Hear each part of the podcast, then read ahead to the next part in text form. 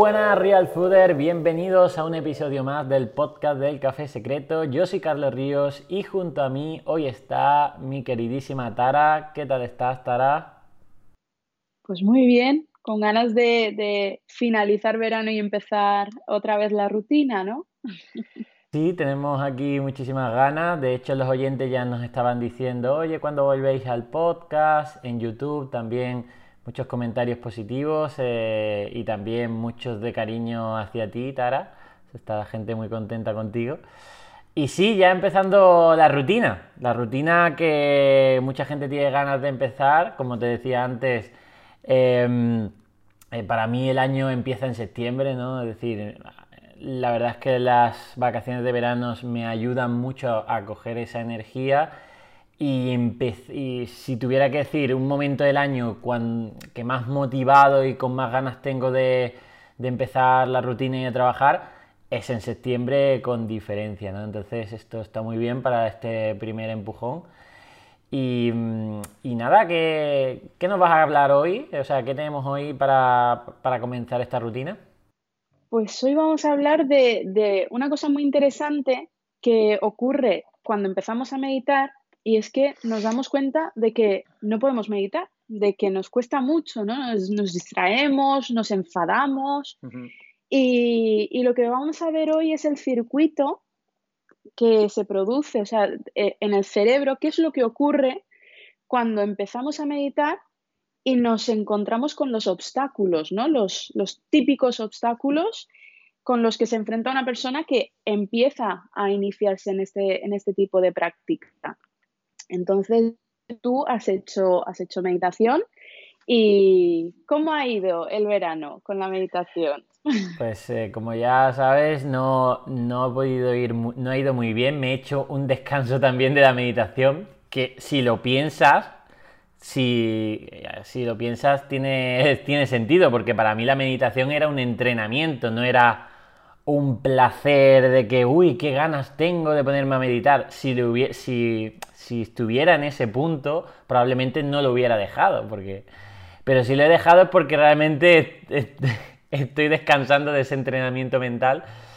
Y, y bueno, mm, le he hecho la culpa a la ruptura de, de la rutina en general, ¿no? Es decir, oye, al final me he ido de Barcelona, he estado de viaje, he estado con otra gente, he estado con mi familia, he estado en lugares, he salido de mi rutina y eso ha sido la excusa para decir, oye, pues eh, esa práctica de meditación que tenía al principio de la mañana, justamente después de dejar a, Leia del paseo y demás, de, antes de ponerme el café, pues ya la he dejado.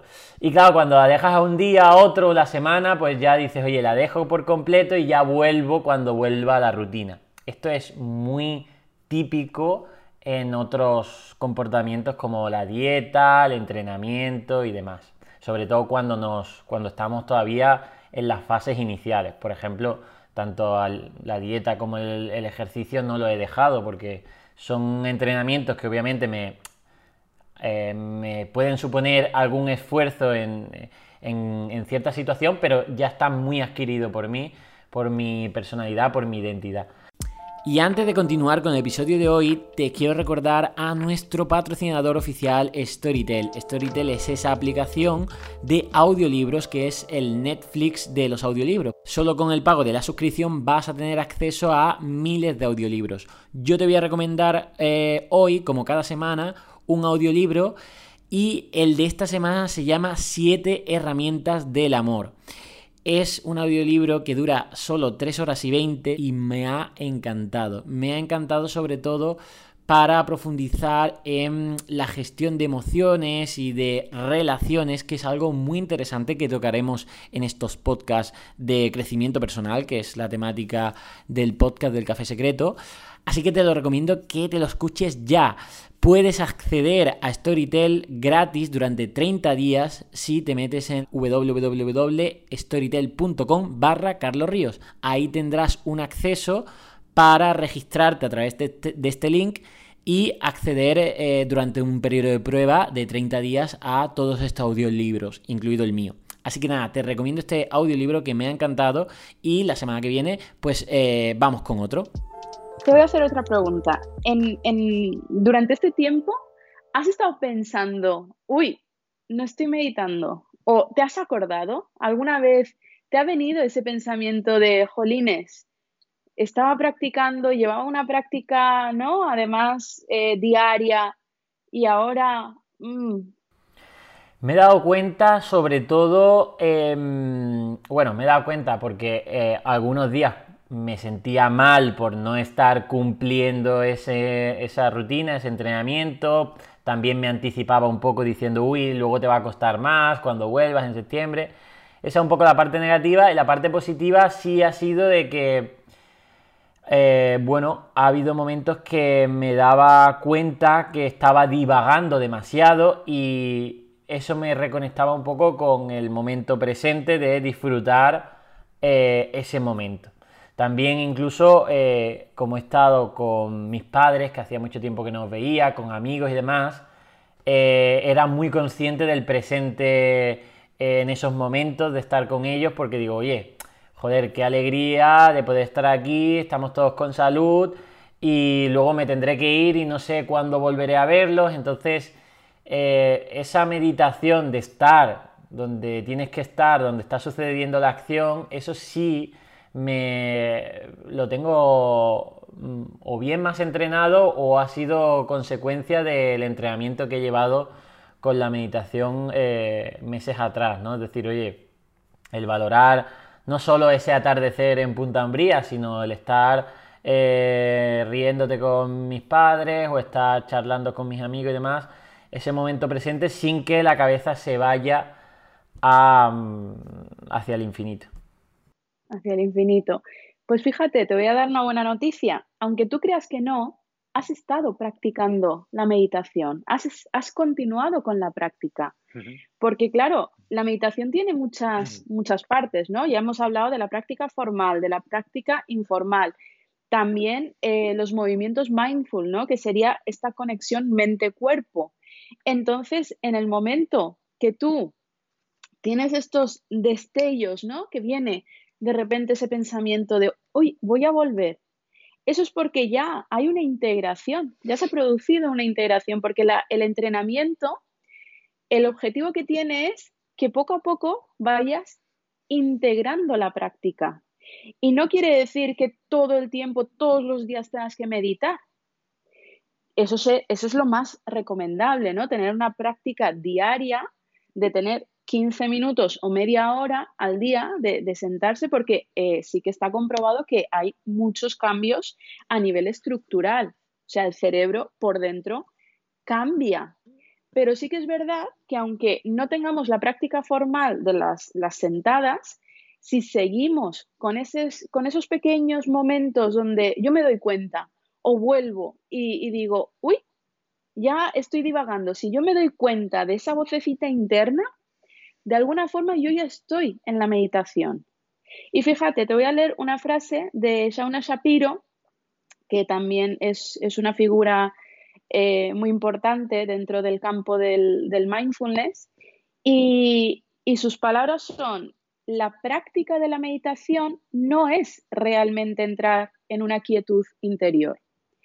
Los momentos de quietud son uno de los subproductos de la meditación, no la propia práctica.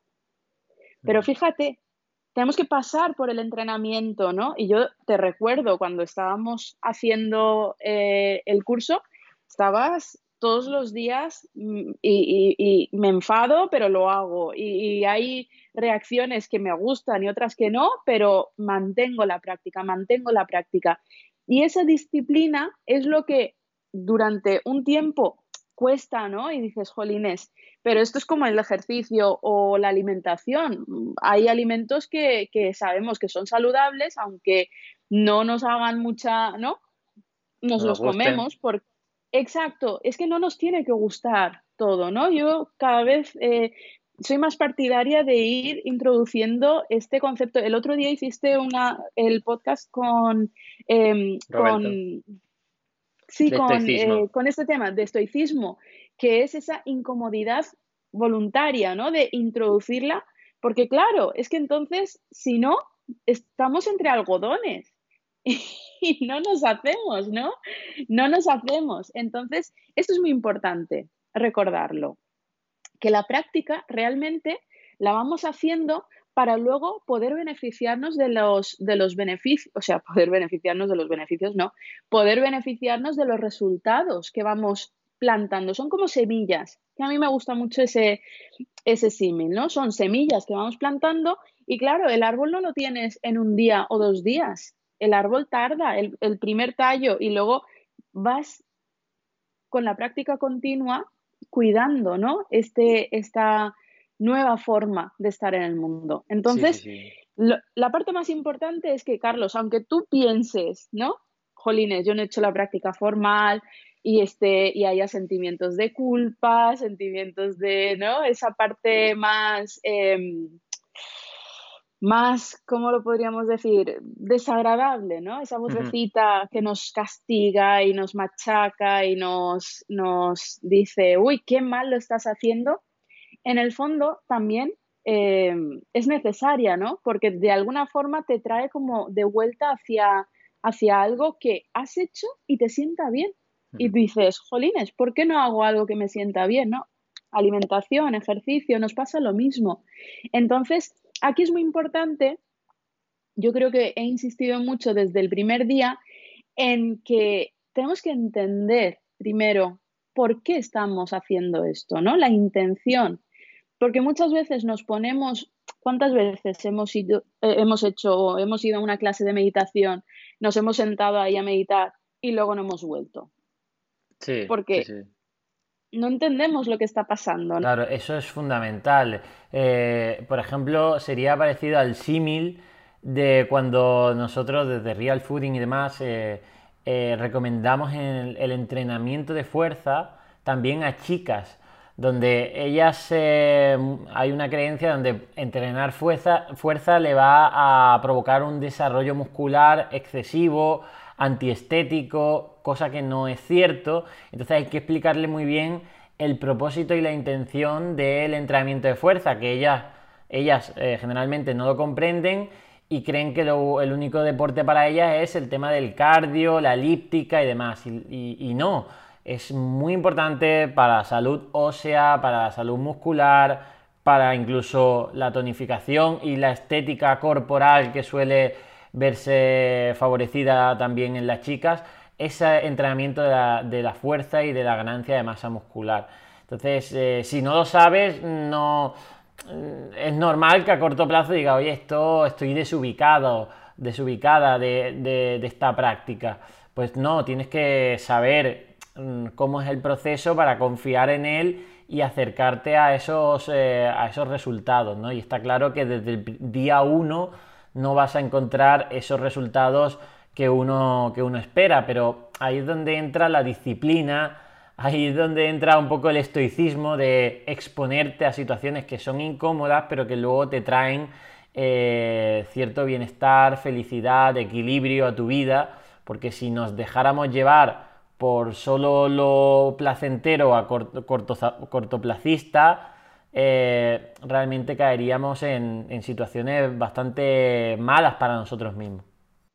Claro, y, el problema es que nuestra configuración por defecto, nuestra mente, que es una mente reactiva, eh, es una mente hedonista, le gusta el placer, porque tiene dos características y es aquello que me gusta, me apego, lo quiero, lo quiero, lo quiero, ¿no?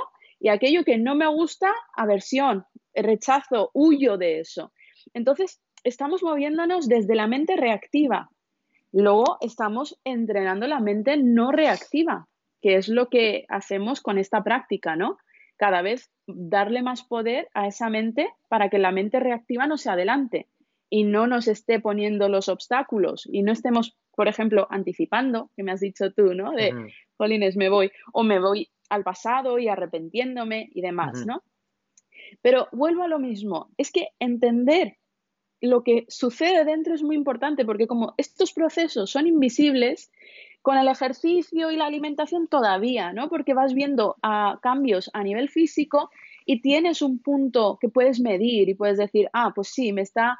Pero con esto, ¿qué ocurre? Que no tienes una forma de medirlo, por lo menos una forma objetiva, ¿no? Que tú digas, mm", sino que al final la medición también es subjetiva.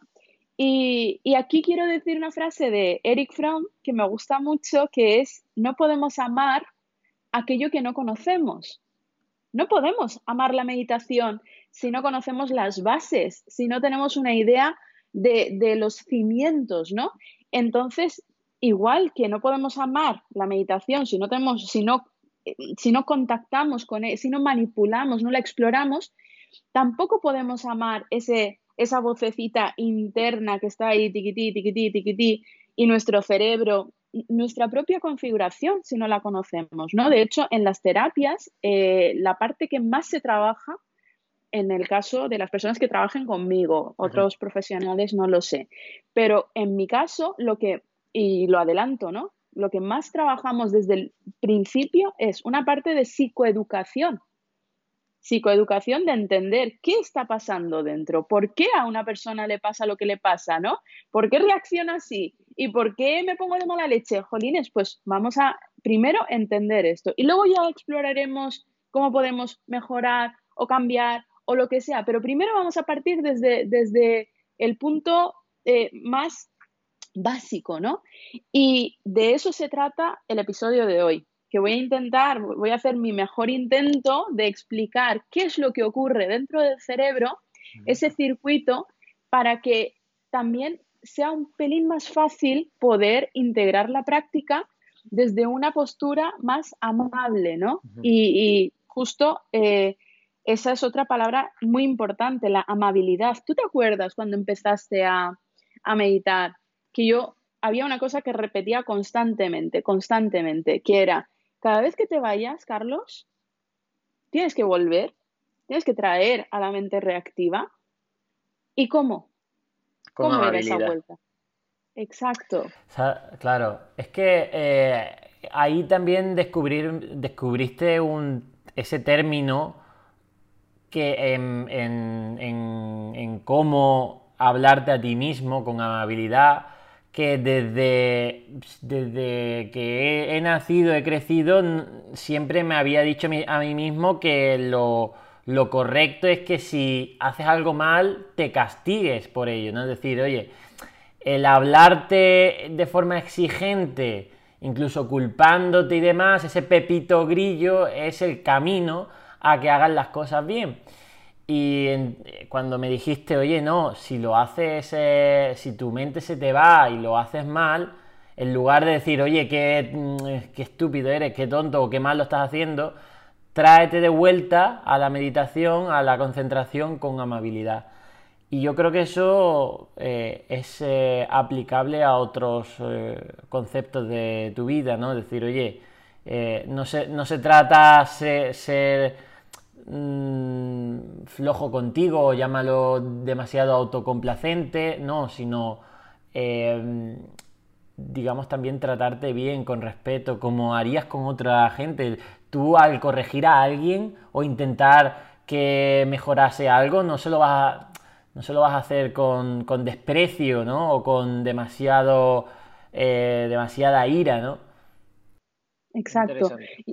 Eso es, eso es muy importante porque, em, bueno, a veces con nuestros padres o nuestros hijos o parejas incluso, eh, sale nuestra parte más, ¿no? Cuando esa, esa expresión de la confianza da asco. Entonces yo en esta práctica propongo que pensemos en, en, nuestro mejor amigo, ¿no? Esa persona que hemos elegido, que queremos y que, que es saludable para nosotros, ¿no? ¿Cómo le diríamos algo que, imagínate, piensa en una persona que es importante para ti, ¿no? En el, en el ámbito más, pues, de amistad. Y, y, esa persona está sufriendo, acaba de, incluso aunque sea su culpa, aunque haya metido la pata, fíjate, una situación, un amigo que ha vuelto con su ex, que su ex le había sido infiel, y tú lo ves, claro que lo ves desde fuera, ¿no? Pero ha vuelto, le ha vuelto a ser infiel y le vas a decir algo que tú ya sabes que es evidente, que ya lo sabe, ¿qué necesita esa persona? Entonces es aprender, aprender a acompañarnos también a nosotros como si fuéramos nuestros mejores amigos, pero no mejores amigos aquellos que dicen, no, no, yo es que soy de decir la verdad, no, no, perdona. La verdad, eh, hay, hay, unos, hay unos, mm, unos parámetros, ¿no? Donde, donde tenemos que ser cuidadosos. Y eso, eh, la meditación le da mucha importancia al lenguaje y a la forma de comunicar. De hecho, ¿te acuerdas que tuvimos una parte incluso de comunicación dentro del de, curso que hicimos? Entonces es un, es un proceso integral, ¿no? Y el punto básico es esa amabilidad, esa nueva forma de relacionarnos con nosotros, esa nueva forma de dirigirnos hacia nosotros. Pero es que lo hemos mamado, o sea, desde la cuna, cada vez que no, cada vez que hacemos algo que no, eh, mamá, papá o profe o lo que sea, eh, ¡pam! No. Y estamos, estamos eh, ah, bueno, actuando, reaccionando desde el miedo lo que más se fomenta es el miedo. Los niños, claro, tú te, tú te enfadas y el niño responde y te hace caso. Y dices, claro, es que funciona, claro que funciona. Pero tú tienes que decidir si tú quieres una crianza basada en el miedo o basada en el respeto y el amor, porque luego les pedimos que sean amorosos y que sean bondadosos cuando les estamos criando en el miedo, ¿no? Entonces, esto al final para mí es un antídoto a ese tipo de, mm, miedo que hemos, lo tenemos súper, súper, súper integrado, ¿no? Y quieras o no, al final es la tendencia. Entonces, esto sería un poco el antídoto. Y es muy interesante porque cuanto más estamos sufriendo, más amor necesitamos, más dulzura necesitamos con nosotros mismos. Es, es contraintuitivo, ¿no? Porque tú dices, jolines, he metido la pata hasta el fondo y ahora me tengo que castigar. Claro, porque es lo que hemos aprendido. Pero esto, y, esto no lo digo yo, ojalá yo supiese tanto, los estudios que han ido haciendo en este campo con, con, la meditación, con los conceptos tipo compasión, autocompasión, lo que nos muestra es que cuanto más estamos sufriendo, más amabilidad perdón, necesitamos traernos a nosotros mismos para que podamos recuperarnos y desde ahí volver porque si no nos quedamos en, los, en el terreno del malestar y ya entramos en los círculos viciosos que no nos hacen bien y, vamos, ni a nosotros ni a los que nos rodean, ¿no? ¿Cuántas personas hemos visto que están en, el, en, el, en la queja, en el victimismo y se repiten y repiten y repiten? Y, y, claro, llega un punto que no queremos estar cerca, ¿no? De esas personas. Entonces hay que tener mucho cuidado porque esto es, un, esto es una espiral, ¿no? Y depende de, la elección que hagas, te puedes meter en círculos viciosos o te puedes meter también en círculos virtuosos. Y eso es lo que voy a, vamos a ver si llegamos hoy. Vale, explícanos. Entonces, a ver, ¿qué es lo que ocurre cuando empezamos a, meditar? La meditación, al final, eh, cuando somos adultos, es, un, es, una práctica que elegimos, ¿no? Conscientemente. Digo, vale, yo me doy cuenta de cómo llevo la vida o de cómo sucede la vida y, eh, o descubro que existe esta práctica y digo, ostras, y bueno, y ahora más, ¿no? Que está tan de moda y todo el mundo medita y todo el mundo está zen y con esa sonrisa, pues nos atrae, ¿no? Entonces ahí hay una parte de nuestro cerebro, es la corteza frontal, ¿no? La corteza prefrontal que está implicada en los procesos de atención es la parte que domina, no, em, manipula los procesos atencionales, bueno, manipula tampoco, gestiona, sería la palabra, gestiona los procesos atencionales, bueno, también ejecutivos, cognitivos, eh, también regula nuestro comportamiento, nuestras reacciones, ¿no? Esa mente reactiva, pues lo, lo podríamos localizar aquí. Entonces, esa parte es la que está eligiendo. Entonces, si elijo una práctica, nos va a ayudar nos va a ayudar, va a decir, vale, pues yo, tú eliges, yo te acompaño. ¿Qué pasa? Que empezamos a meditar y, queramos o no, inevitablemente aparece la distracción. O sea, esa vocecita, ese diálogo interno aunque estés en Punta, Punta Umbría, ¿no? Eh, viendo el atardecer más bonito y, y en la playa, estás con tu diálogo interno. ¿Eso lo sabías? Sí, sí. Seas consciente o no seas consciente. Y muchas veces estamos en el momento presente, inmersos en el momento presente, pero aún así hay diálogo interno. Y eso se llama la actividad espontánea. Es una actividad que no podemos controlar. O sea, esto, esto es importante. No podemos controlar. Es una vocecita, un diálogo interno que se da. Sería como la actividad basal del cerebro. Esto ocurre, nos guste más, nos guste menos, incluso seamos conscientes o, no nos demos cuenta. Porque normalmente cuando una, una persona se inicia en la práctica de meditación, la primera meditación, si no tiene ninguna, ninguna, ninguna experiencia, sale mm, de, película. No, no, de película. Ah, es que les va muy bien. Sí, sí, sí, les va muy bien. ¿Por qué? Porque aunque haya esa, eh, ese diálogo interno, no se dan cuenta. Está el diálogo ahí, pero como yo estoy en la práctica, no me doy cuenta. Entonces, ese es un obstáculo realmente, ese no darnos cuenta de ese diálogo. Por eso yo lo adelanto. Por eso esta, este podcast lo dedico a precisamente eso, ¿no? A que conozcamos qué es lo que se produce, qué es lo que está ocurriendo de forma natural para que podamos adelantarnos a ese obstáculo y continuar con la práctica. Entonces, esa vocecita interna, Carlos, se da, se da.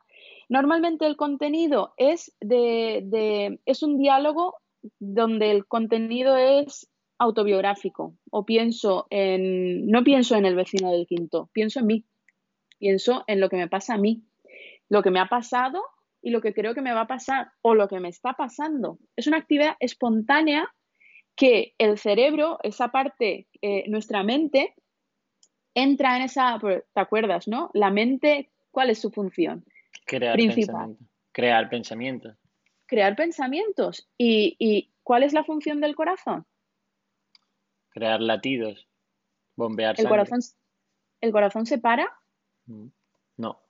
Aunque tú le digas, oye, espera, párate un segundito, unos minutos y luego seguimos. No, la mente igual. La mente, aunque nosotros digamos, voy a meditar y, y sigamos en esa ilusión, ¿no? De voy a, voy a parar los pensamientos. No, mentira, no puede. No vamos a pedirle algo que no puede, no puede hacer.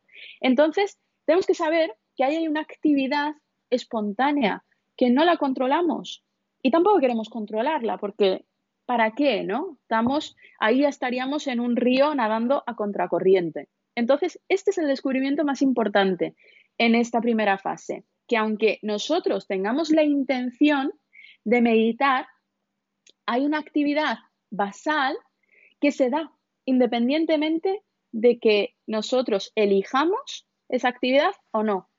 Incluso es una actividad de momentos, o sea, es fugaz.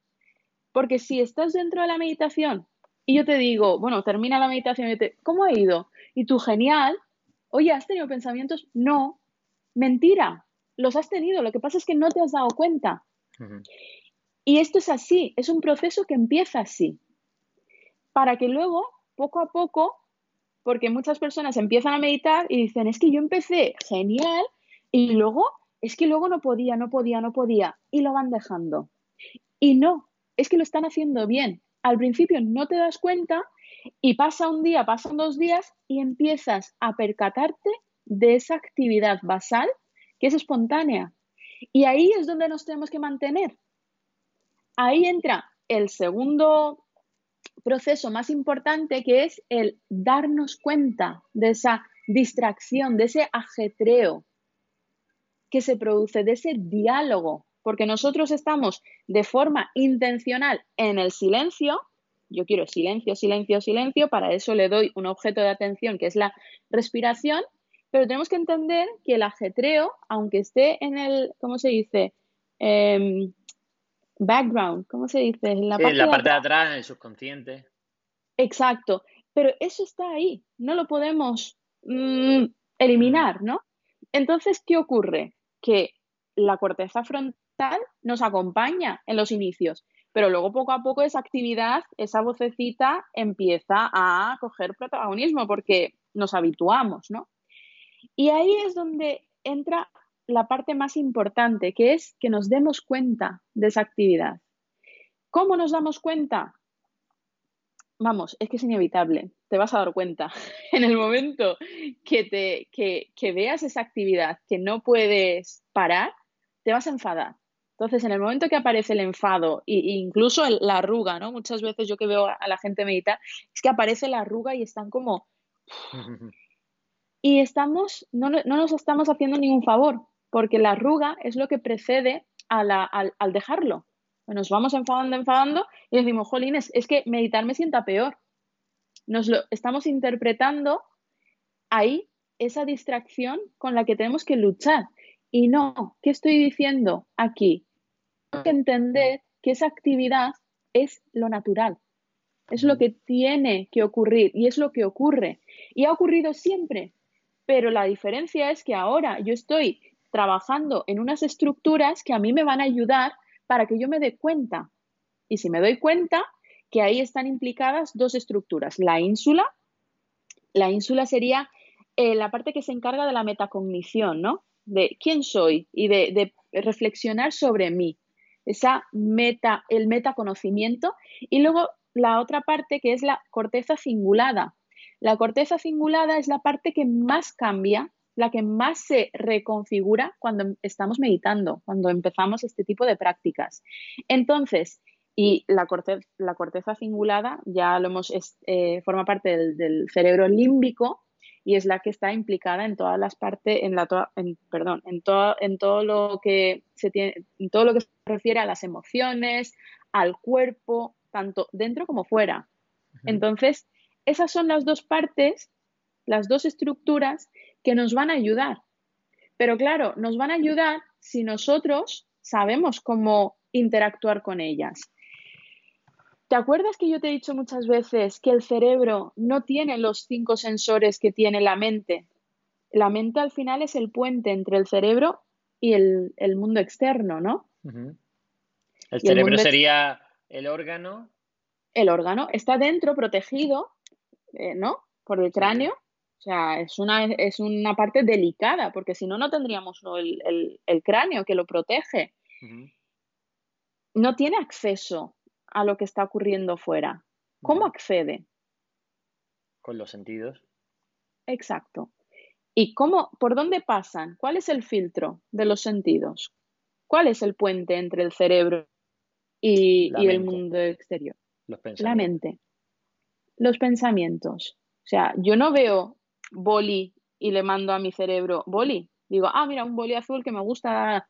Yo ya voy, porque ya sabemos, ¿no? Cómo funciona la mente, categoría. Me gusta, no me gusta, amenaza, no amenaza, eh, etcétera, etcétera.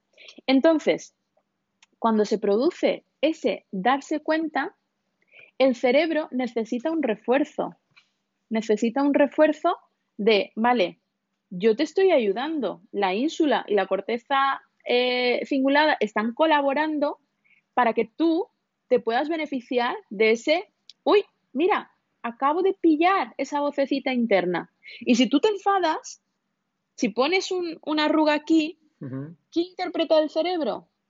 Uy, esto no lo tengo que volver a hacer, porque mira, le genera una reacción de rechazo. Entonces, a lo mejor, Carlos, es que no quiere saber que esa vocecita está activa. Entonces voy a bajar el, volumen. Porque al final, acuérdate, todo lo que ocurre aquí dentro es funcional. Todo, absolutamente todo.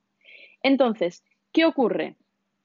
Que cuando nos enfadamos, nos ponemos de mala leche y, estamos así, y esa vocecita la dejamos de oír, cada vez menos, cada vez menos, y ya no estamos meditando y ya no hay beneficios. Y las personas en ese momento es muy común que dejen de meditar porque no ven, no ven ningún avance, ni mejorías, ni beneficios. ¿Pero por qué? Porque es que no están meditando. Porque la meditación consiste en ese proceso, en el darse cuenta. Entonces, aquí la pregunta es, ¿y cómo le digo yo a mi cerebro tío, que yo quiero meditar, entonces quiero seguir, ¿no? Quiero los beneficios, ayúdame. Con el refuerzo positivo. Tenemos que darle un refuerzo positivo. Tenemos que comunicar y como no podemos comunicarlo con palabras, porque no tiene eh, oído el cerebro, tenemos que hacerlo a través del cuerpo. ¿Te acuerdas, no?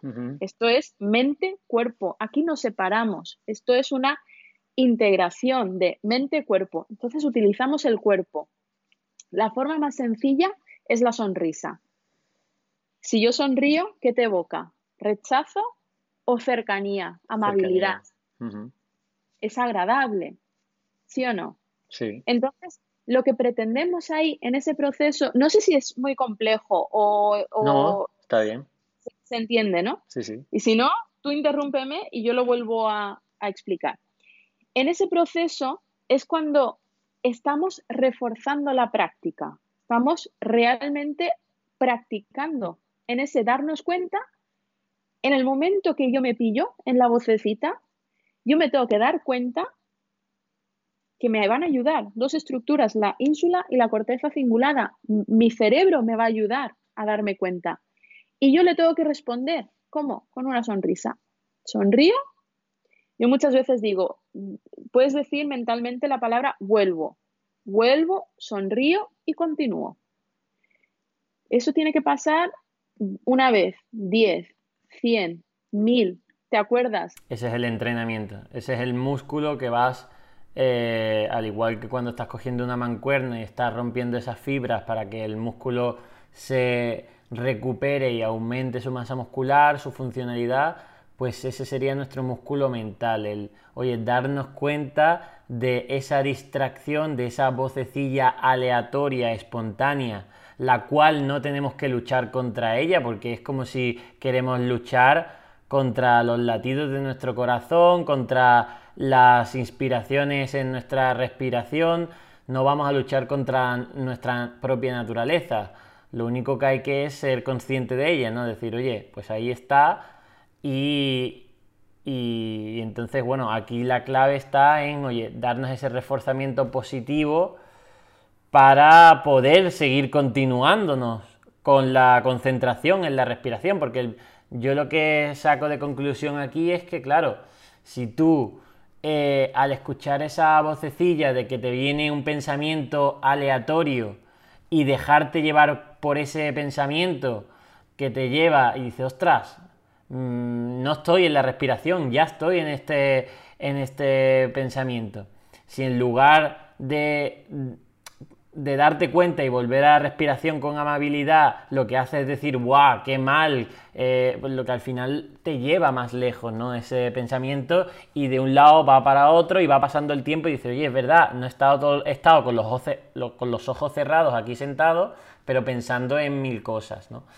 Entonces ahí es donde entra un poco la frustración del, que, del principiante en meditación, decir, oye, es que me he pasado aquí gran parte del tiempo pero, pero nada, luchando contra mis pensamientos, ¿no? Exacto, pero es que fíjate, si el punto de partida es que yo ya sé que voy a tener pensamientos mm. y mi objetivo y mi intención es cada vez que venga ese pensamiento o cualquier pensamiento, de hecho es que lo que yo motivo es que busquemos esos pensamientos, porque ahí está la práctica. Y en cuanto aparezca, decir, ah, lo acabo de pillar, lo cojo vuelvo. Y vuelvo.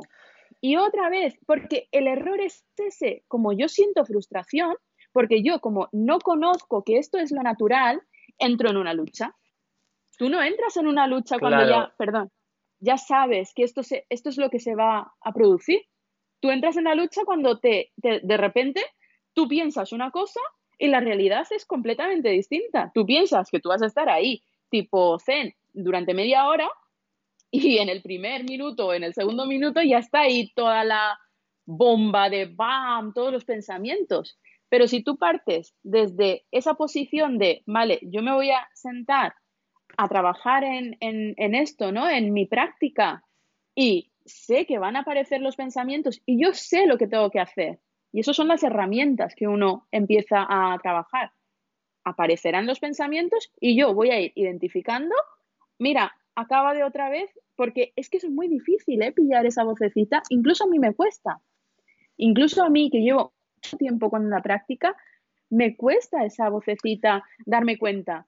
Pero cada vez que estemos ahí, que nos hemos ido y nos hemos ido un ratito, lo importante es que podamos volver y continuar, aunque sea un ratito, no cortar la meditación, porque si cortamos, nos estamos castigando. Estamos diciendo, ¿ves? Es que eres un, eres un, inútil, aunque no te lo digas. Eres un inútil. No lo vas a hacer.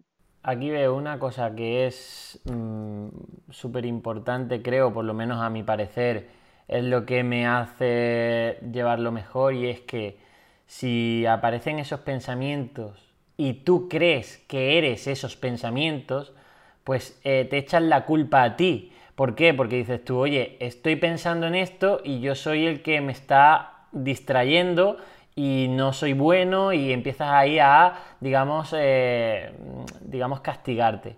En cambio, si tú lo que eres el observador de esos pensamientos, puedes darte cuenta. Es decir, aparecen los pensamientos, me doy cuenta, los veo, vuelvo.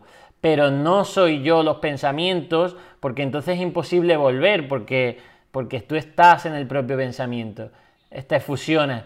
En cambio, si eres el observador, eres el, eres el que puedes dejarlo pasar y, irte a, tu otro objeto de, de atención. Ahí esta separación entre el ser los pensamientos o ver los pensamientos, creo que es fundamental en la propia interiorización de, la meditación.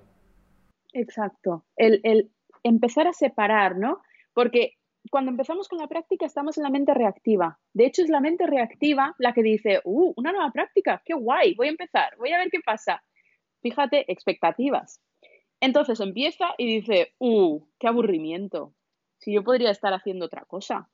Pues voy a pensar, ¿no? Voy a, voy a intentar hacer, pincharle para que deje esto que me aburre, porque es que es aburrido. O sea, no vamos a mentir aquí, meditar es aburrido en los inicios.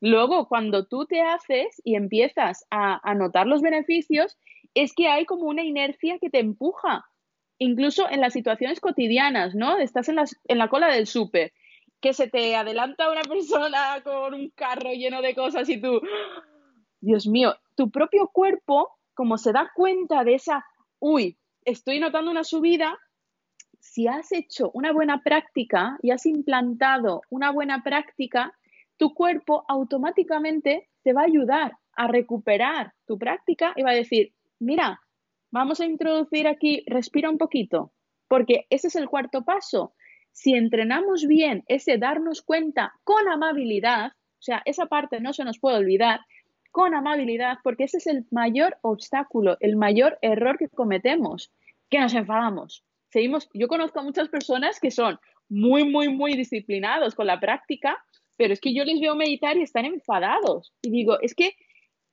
hay una, hay una frase que me gusta mucho que es, eh, tal y como meditamos, es como estamos viviendo la vida.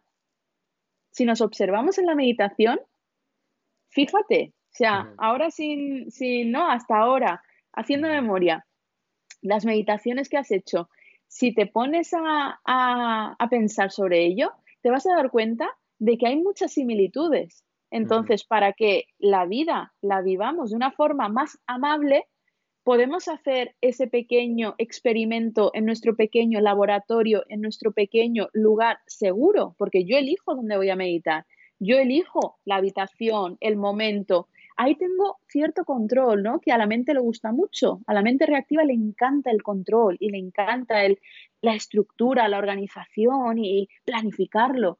Entonces tenemos que ir de la mano, tenemos que acompañar a la mente dándole un poquito para que nos ayude.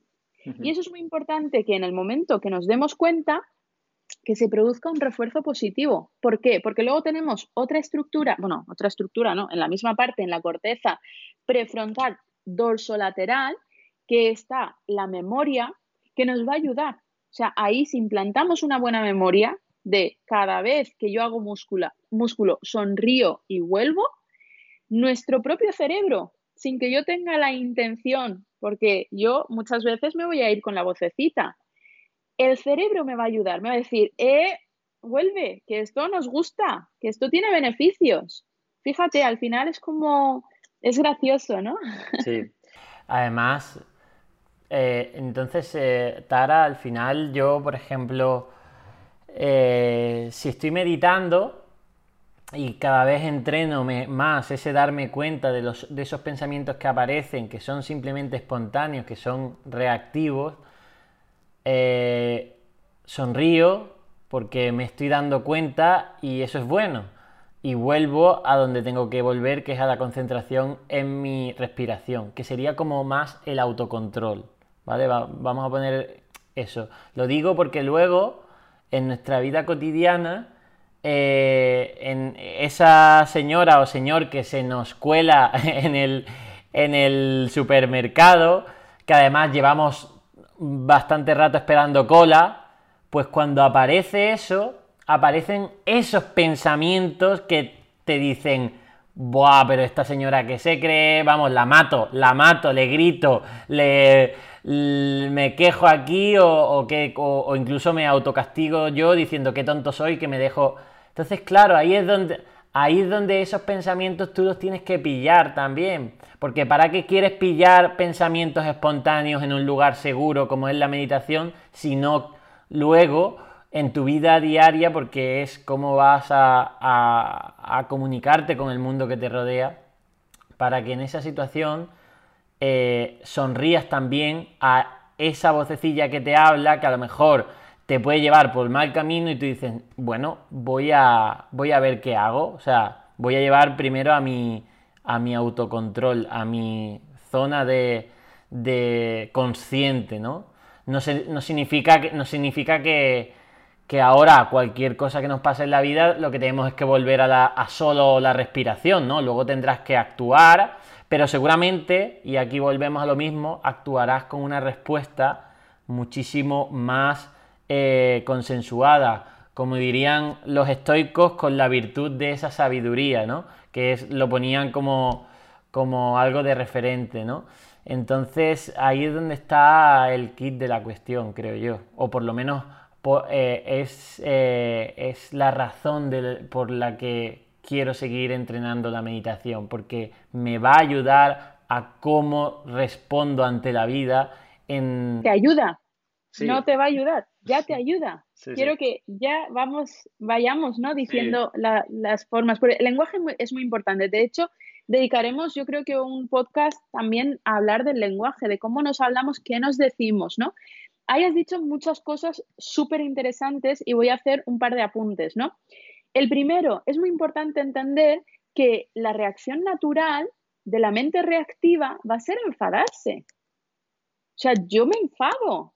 Yo no voy a estar ahí sonriendo en plan, no, yo me enfado, reconozco el enfado, pero como tengo una intención que es implantar esta práctica para que yo pueda obtener beneficios a largo plazo, voy a elegir por encima del enfado la respuesta. ¿Te acuerdas, no? La reacción y la respuesta. El enfado es la reacción natural, completamente natural, que tenemos que entender. Porque, jolines, si alguien nos da un empujón, vamos a tener que devolver, ¿no? Y decir, oye, tío, ¿qué, estás haciendo? Incluso si nos cuela alguien en el supermercado y lo correcto, ¿no? La, la, forma más asertiva sería decir, oye, eh, perdone señora eh, o señor. Es que eh, me vienen las típicas señoras mayores, ¿no? Perdona por el, por el prejuicio, pero acercarte y, no comerte a esa persona, ¿no? Porque la mente reactiva es dos, dos reacciones. ¿Es que quien se ha creído que es? O mira qué idiota eres que no te defiendes. Esas son las dos reacciones. Y lo que estamos buscando con esta práctica, fíjate, si nos entrenamos bien en nuestro lugar seguro, es que luego en el mundo, en la vida, podamos acercarnos y sin querer comernos a la persona y sin identificarnos con nuestros pensamientos, que es que el contenido va a ser, si es que yo ahora mismo puedo decir cualquier cosa. El cielo es verde. ¿El cielo es verde, Carlos? No. No es verde y los pensamientos vienen y van y vamos a tener tropecientos mil pensamientos. Si entendemos que los pensamientos no siempre van a ser verdad, no, no, eso no es así. Y luego que yo no soy mis pensamientos, tú lo has dicho muy bien. salirnos de, ese rol de protagonista, ¿no? Yo soy mi mente y mi mente, mis pensamientos y, me identifico, a un observador. Voy a ver qué es lo que sucede. Me voy a salir porque normalmente estoy dentro, estoy todo el tiempo, pero si estamos dentro vamos a tener muchos puntos ciegos, ¿no? Perdemos mucha visibilidad. Entonces necesitamos salirnos un ratito, por eso la meditación es una práctica también no solo eh, una práctica para mejorar nuestros niveles de atención y, obtener beneficios, bueno, que ya hemos comentado, la concentración, sino también una práctica de autoconocimiento, de observarnos y darnos cuenta de nuestros patrones, de las repeticiones que hacemos, de cosas que estamos haciendo que ni siquiera nos damos cuenta, ¿no? Entonces es una práctica que en función del nivel donde estés. En los inicios es una práctica de entrenamiento puro y duro. Y luego ya, una vez que ya has entrenado, ya vas pasando a la parte más reflexiva, a la, y ahí nos acercaríamos más a la meditación vipassana, vipassana ¿no? La de hacerme la pregunta, ¿qué, ¿qué propósito tengo o qué es lo que puedo mejorar? Que ya llegaremos a eso también. Pero ¿Entiendes? Eh, está el circuito claro, ¿no? Empezamos con la corteza frontal que decide introducir una práctica y empieza hasta que aparece un obstáculo, aparece la distracción. Y si me doy cuenta, normalmente yo no me doy cuenta de la distracción. Si yo me doy cuenta, perfecto, me doy cuenta, pillo la distracción, me doy cuenta de toda la reacción que voy a tener, el enfado, frustración, ya estoy igual, las ganas de querer dejarlo, porque acuérdate, la mente reactiva se aburre, la mente reactiva le gusta el estímulo, fíjate cuánto le debe gustar e, el, estímulo que aunque estés ahí sentado en silencio con, con toda la intención de meditar, te mete, eh, tiene esa vocecita interna de, bueno, pues voy a pensar sobre aquel verano que me fui a no sé dónde y luego, uy, mi ex, mi ex, madre mía, ese es el pensamiento, uno de los más comunes, ¿no? De empezar a pensar, ¿y qué estar haciendo? Empezamos a eh, divagar, ¿no? Y esto ya está comprobado, esto es un estudio muy, muy bueno que, se, que está publicado en la revista Science, que es una de las, vamos, es la revista, donde ya sabemos que cuando estamos divagando se produce un desgaste energético, o sea, es un desgaste de energía para el cerebro brutal, brutal. Y además, no divagamos, o sea, es que si divagáramos en positivo, ¿no? De imaginarnos en, el Caribe, en una, con las palmeritas, una piña colada, bueno, una piña colada, eh, real food, estaría bien, pero es que cuando estamos divagando, si hemos entendido, entendido la naturaleza de la mente, que funciona en el 80% en negativo, no nos vamos a ir al Caribe, nos vamos a ir a nuestras miserias. Y si no las tenemos, no te preocupes, las creamos. Exacto, nos las inventamos. Y eso es muy importante. El objetivo también es, ¿te acuerdas que eso yo creo que lo has comentado muchas veces, ¿no? En otros podcasts, la fuerza de voluntad es limitada. Yo me levanto con un porcentaje. Entonces yo tengo que ser muy cuidadoso. ¿Dónde pongo eh, esa energía, no? A lo mejor, si yo un día tengo una reunión súper importante y antes de la reunión voy a comprar al súper, a mí a lo mejor no me interesa ese desgaste energético en esa persona que se me ha colado. Prefiero volver a mí y decir, bueno, noto mi enfado, noto mis ganas de, acercarme y soltarle, ¿no? Cuatro frescas, pero es que no quiero, porque yo puedo elegir y elijo, mira, un minuto más, porque al final serán un par de minutos más. Los minutos que a veces estamos sentados delante del ordenador divagando y los estamos perdiendo también. Entonces, es elegir. Vamos a aprender a elegir. ¿Me interesa? No me interesa. Yo siempre digo lo mismo, cuando se trata de una persona querida, importante, si es familia, amistad, pareja, entonces sí, hace el desgaste, métete. Pero si es una persona que yo no conozco, que no tiene nada que ver con mi vida, pues no. ¿Para qué voy a hacer ese desgaste de energía, no? A no ser que yo esté en el entrenamiento, porque luego nos estamos entrenando en casi todo, ¿no? Y si yo, mi problema es que no puedo expresarme o no soy una persona asertiva, pues entonces cada situación que se presente, cualquier persona que se me cuele en el supermercado, decir, oh, esta es la mía, voy a practicar. Entonces me acerco y digo, perdona, señor, es que yo estaba antes, mira, otra vez, señora, perdone, señor, es que yo estaba antes en la cola. Y poner en práctica. Pero es, ¿ves el discernimiento? La importancia del discernimiento de yo elijo que no sea mi mente reactiva, que me lleve tú, tú, tú, tú, ahora aquí, ahora aquí, ahora aquí, porque va a estar en las luchas y en las luchas no fértiles. y nosotros estamos... Siempre se, pierde parte. Hay, algo, hay luchas que nos, mete la mente eh, que, no ganamos nada. Perdemos la mente y, y tú, ¿no? O sea, al final yo creo que, y como resumen de, este maravilloso podcast de hoy, eh, creo que la meditación es una preparación, un entrenamiento de la mente que luego se ve con beneficios en, tu día a día, en, en cosas cotidianas, porque a la misma vez que te has entrenado dándote cuenta durante la meditación, te darás cuenta en la no meditación en tu día a día, en tu relación con el mundo. Y eso es lo que yo también estaba echando un poco de menos con, la, con el dejar la práctica, decir, oye, cada vez me doy, o sea, me daba cuenta de que cada vez me daba menos cuenta. Es una meta, esta, una meta cognición, ¿no? Es decir, me estaba dando cuenta que hacía tiempo que, ya eh, dejaba mi mente a la deriva y eso podía llevarme a pues eso, luchas infructuosas y pérdida de tiempo, desgaste mental, eh, por eso, por, demasiado divagación, ¿no? Entonces yo creo que este propósito, si los oyentes eh, realmente saben lo que les va a suceder, saben que al ponerse a meditar les va a venir estos pensamientos espontáneos, tiene que ver estos pensamientos espontáneos, tiene que reconocerlos, y ese va a ser el entrenamiento, llevarte a la vuelta a la respiración con amabilidad, con refuerzo positivo para que no caigas en la desesperación, en la frustración. Y ahí utilizamos el cuerpo, porque es que mente-cuerpo no están separados, o sea, ahí no hay división. Mente acompaña al cuerpo, cuerpo acompaña a la mente. Entonces ahí tenemos que utilizar el cuerpo, introducir la sonrisa. Genial.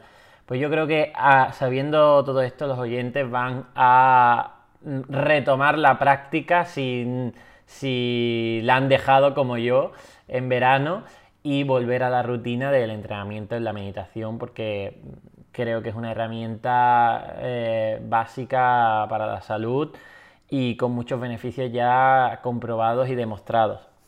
Así que sí, yo creo que esto puede ser una buena inyección de energía para volvernos a, la práctica con motivación. Exacto. Empezar septiembre con, con ese propósito, ¿no? De no voy a meditar todos los días, sino que la vida poco a poco en sí sea una meditación. Y si logramos eso, Carlos, o sea, eso ya es algo que, que se queda, es una huella. Fíjate, tú te dabas cuenta de que cada vez te dabas menos cuenta. Y esa es la vocecita que necesitamos empezar a alimentar, que nos diga, oye, eh, mira, mm", ¿no? Que no predomine la mente reactiva, que no predomine esa mente egótica, ¿no? De yo, yo, yo, y mi, vida, y mi, pasado, mi futuro, mi... Sí. Sí, sí, sí, perfecto. O sea, es que eso es la clave y ser más observador de nuestros pensamientos en la medida de lo normal, ¿eh? porque tampoco tienes que ir andando por la vida reflexionando y pensando y mirando todos los pensamientos, porque eso también sería un sería un sería agotador. Hay que ir en piloto automático también, en el modo inconsciente. Hay que la clave está en que ese piloto automático o ese modo inconsciente no sea en en momentos que realmente no debe ser, ¿no? Es decir, oye, pues claro que cuando yo estoy en el cine no debería estar reflexionando eh, por cada cosa que aparece en la película, no, me dejo llevar inmerso en la película y eso es, es y para eso está, pero luego hay momentos de tu vida que hay que salir de ese modo automático, de ese modo reactivo. Entonces, el poder controlar durante tu vida el salir de esa reacción, yo creo que es la clave de la meditación. Mm. Fíjate, pero el piloto automático vamos a entender el sentido y es que entramos, nuestro cerebro entra en el modo ahorro de energía. Yo estoy, si estoy en el piloto automático, estoy ahorrando energía. Y a veces es que es necesario, porque si no, es lo que hemos dicho antes, nos volveríamos locos. Si estamos todo el día pensando, pensando, pensando, reflexionando, nos volveríamos locos. Evolutivamente no tiene, no tiene sentido ni siquiera para la supervivencia, porque con todo lo que consume el cerebro de glucosa y demás, en, un medio natural escaso, mm, no está hecho para ponerte ahí a reflexionar y reflexionar, sino más bien para ahorrar esa energía. Exacto, y eso está, eh, el mindfulness de hecho es, un, es una forma de respuesta ante la vida precisamente por el malestar que genera a veces, ¿no? El piloto automático. El piloto automático es, útil, es funcional, pero claro, cuando entramos en el piloto automático en situaciones, claro, cuando nos está generando malestar, esta práctica está para eso, para compensar y darnos cuenta y poder salir de ahí, tener herramientas para decir, primero para diferenciar cuándo es útil y cuándo no es útil. Mira, otra vez estamos con el darnos cuenta. Nos damos cuenta y a veces elegimos estar, ¿no? Muchas veces cuando trabajo digo, bueno, y, te enfadas con la persona, y dice sí, y dice, es que me doy cuenta de que me enfado, y digo, bueno, si te das cuenta de que te enfadas, déjate llevar, pero no te enfades desde el enfado, enfádate desde, me doy cuenta de que me estoy enfadando y además es que me apetece enfadarme, entonces yo elijo soltarle cuatro frescas y le sueltas, pero que tú sepas que lo estás haciendo desde ese lugar, que no sea el enfado que tu mente reactiva que acá. Exacto, porque si lo haces desde el piloto automático, desde el piloto automático, entonces no está pasando por la conciencia. Y esto es lo que, lo que más malestar y más sufrimiento genera, esa desconexión. Cuando se produce esa desconexión, nos guste o no nos guste, sufrimos. Y ese es el, mayor problema, porque al final la meditación y el mindfulness ya desde sus inicios, hace miles y miles de años, eh, Buda se, se, introdujo en este tipo de práctica y empezó con la práctica precisamente porque identificó que en el mundo hay sufrimiento.